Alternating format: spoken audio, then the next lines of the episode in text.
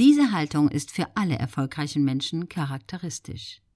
Ausdauer ist eine wichtige Eigenschaft, aber sie führt nur dann zum Erfolg, wenn sie sich paart mit Experimentierfreudigkeit. Wer ausdauernd immer wieder das Gleiche tut, wird keinen Erfolg haben.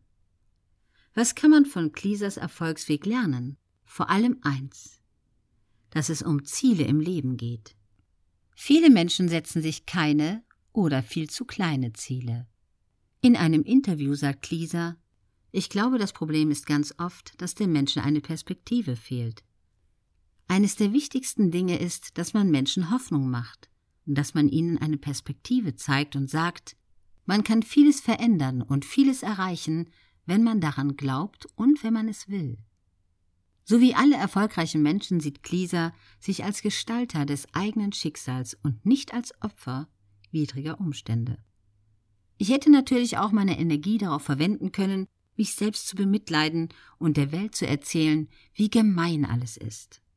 Aber jeder, der diesmal getan hat, wird sehr schnell merken, dass es zu keinem verbesserten Ergebnis führt. Jeder von uns hat Stärken und Schwächen. Bei dem einen sieht man sie sofort, bei dem anderen nicht. Was aber nicht heißt, dass sie nicht vorhanden sind. Wir müssen alle mit unseren Schwächen zurechtkommen und das Beste daraus machen. Klieser ist weiter auf der Erfolgsspur. Zuletzt mit der Kamerata Salzburg, einem der führenden Kammerorchester der Welt. Alle vier Hornkonzerte von Mozart aufgenommen. Er war damit vier Monate in den Top Ten der Klassikcharts. Und er sammelt weiter Preise ein, so etwa den Leonard Bernstein Award des Schleswig-Holstein Musikfestivals oder den Preis des Usedom Musikfestivals. Klieser ist noch jung, hat also noch viel vor sich. Welche Ziele hat er sich gesetzt? Was man mit dem Horn erreichen kann, habe ich mittlerweile eigentlich schon mehr als erreicht, sagt er in dem Interview mit mir. Das heißt aber nicht, dass ich keine Ziele mehr habe.